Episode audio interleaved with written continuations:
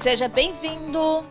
O seu podcast 100% em português, chegando para desejar uma ótima semana!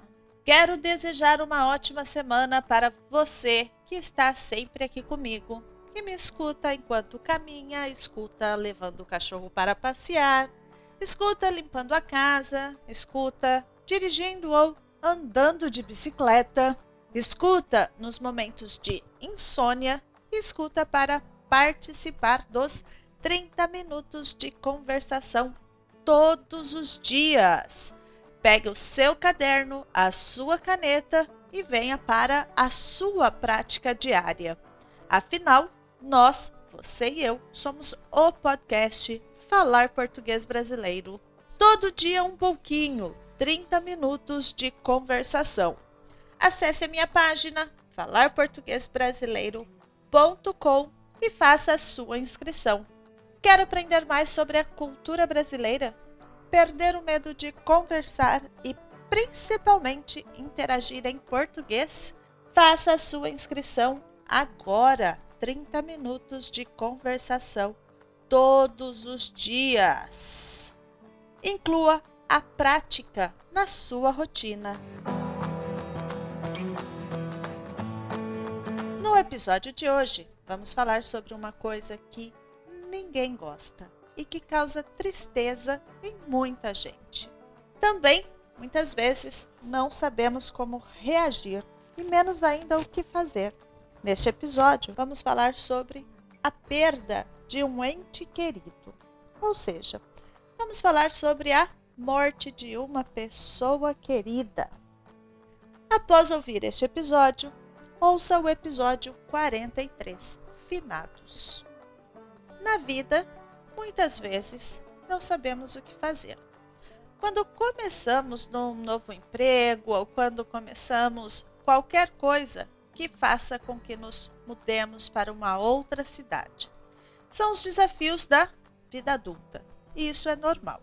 Mas, e quando a vida, além de te deixar em uma situação de não saber o que fazer, ainda te põe nesse estado enquanto você passa por um choque emocional fortíssimo?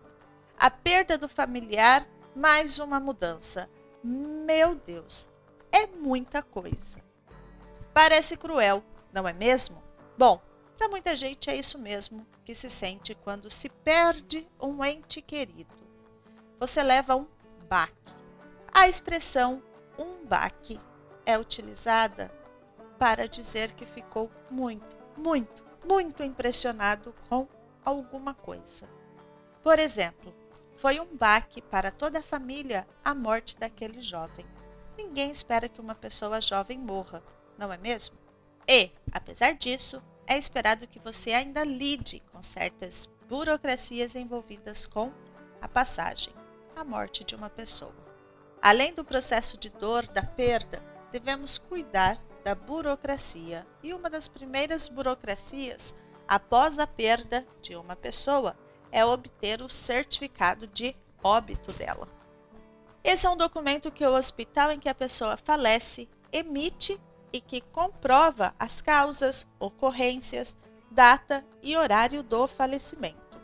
Se a morte se dá fora de um hospital, serviços públicos como o SAMU, Serviço de Atendimento Móvel de Urgência, para ligar para o SAMU Disque 192, ou o Corpo de Bombeiros, para o Corpo de Bombeiros ligue 193. Devem ser acionados para que profissionais façam a avaliação. Em casos de morte violenta, os corpos são encaminhados para o IML, Instituto Médico Legal. Com o atestado de óbito em mãos, é hora de acionar o serviço funerário, sendo escolhido de última hora ou fazendo parte de um plano funerário prévio. Isso mesmo que você ouviu. Nós temos um plano, um seguro funerário que pagamos mensalmente. Nem todo mundo tem isso. Funciona como um seguro, um plano de saúde. E dependendo do valor pago, você terá uma qualidade de serviço oferecido. O serviço funerário vai até a instituição onde o corpo está, hospital, IML ou em casa, e o leva para a casa funerária, onde será preparado para os últimos rituais. Tudo isso acontece em uma questão de horas, ou seja, no mesmo dia do óbito da pessoa. Os familiares precisam lidar com a perda, a tristeza e a burocracia ao mesmo tempo. Para a liberação do corpo, um parente da pessoa falecida ou do falecido deve fazer o reconhecimento de cadáver, pessoa morta. Isto é, estar presente no momento em que o hospital entrega o corpo para a funerária para garantir de que é a pessoa de quem se trata que será transportada. Depois de lidar com os trâmites funerários, finalmente chega a hora da despedida formal, dos ritos sociais e culturais envolvidos neste momento. É comum, na nossa cultura, que se vista roupas pretas para atender a um funeral, como um sinal de luto pela pessoa que se foi. Mas não temos tempo para pensar muito, pois tudo isso está acontecendo no mesmo dia da morte. Não temos um agendamento para as despedidas finais. É tudo muito rápido e muitas vezes nem pensamos na roupa para o funeral. Até algumas décadas atrás, era comum que se velasse uma pessoa na sua própria casa. Claro que isso era privilégio das famílias que moravam em casas grandes, capazes de receber diversos convidados. Hoje, uma situação bem comum é utilizar o velório. O velório é o espaço que as pessoas mortas ficam enquanto os vivos fazem a despedida. Dentro dos cemitérios há uma área direcionada para isso. Assim, após o velório, já segue para o enterro da pessoa. Principalmente para as camadas mais pobres da população, é assim que se faz pois o processo de cremação acaba sendo caro demais para ser considerado uma opção pela família. Motivos religiosos também podem estar envolvidos nesta decisão, já que há uma forte tradição de enterrar os entes queridos.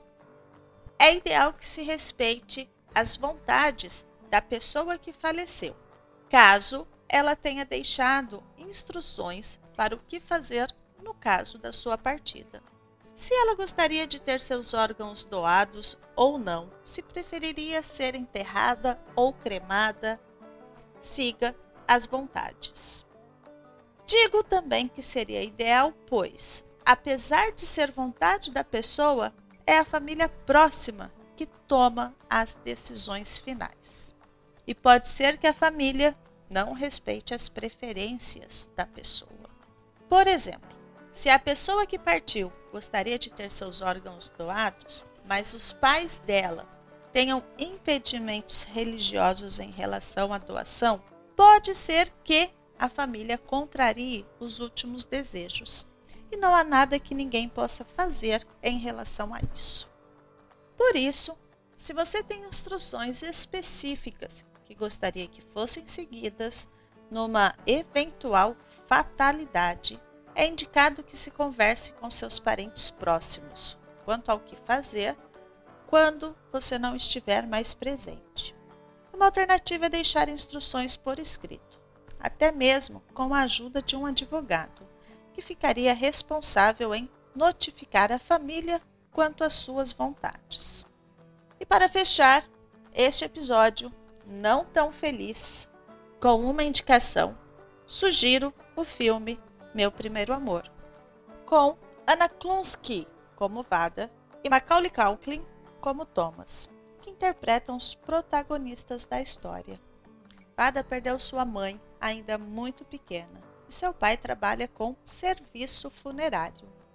Neste contexto, a pequena menina torna-se obcecada com o tema da morte, enquanto se envolve sua afeição ao amigo próximo, Thomas, que morre no decorrer do filme. Tristezas da vida. Vou ficar por aqui. Um abraço a todos. Nos vemos no próximo episódio e tchau, tchau.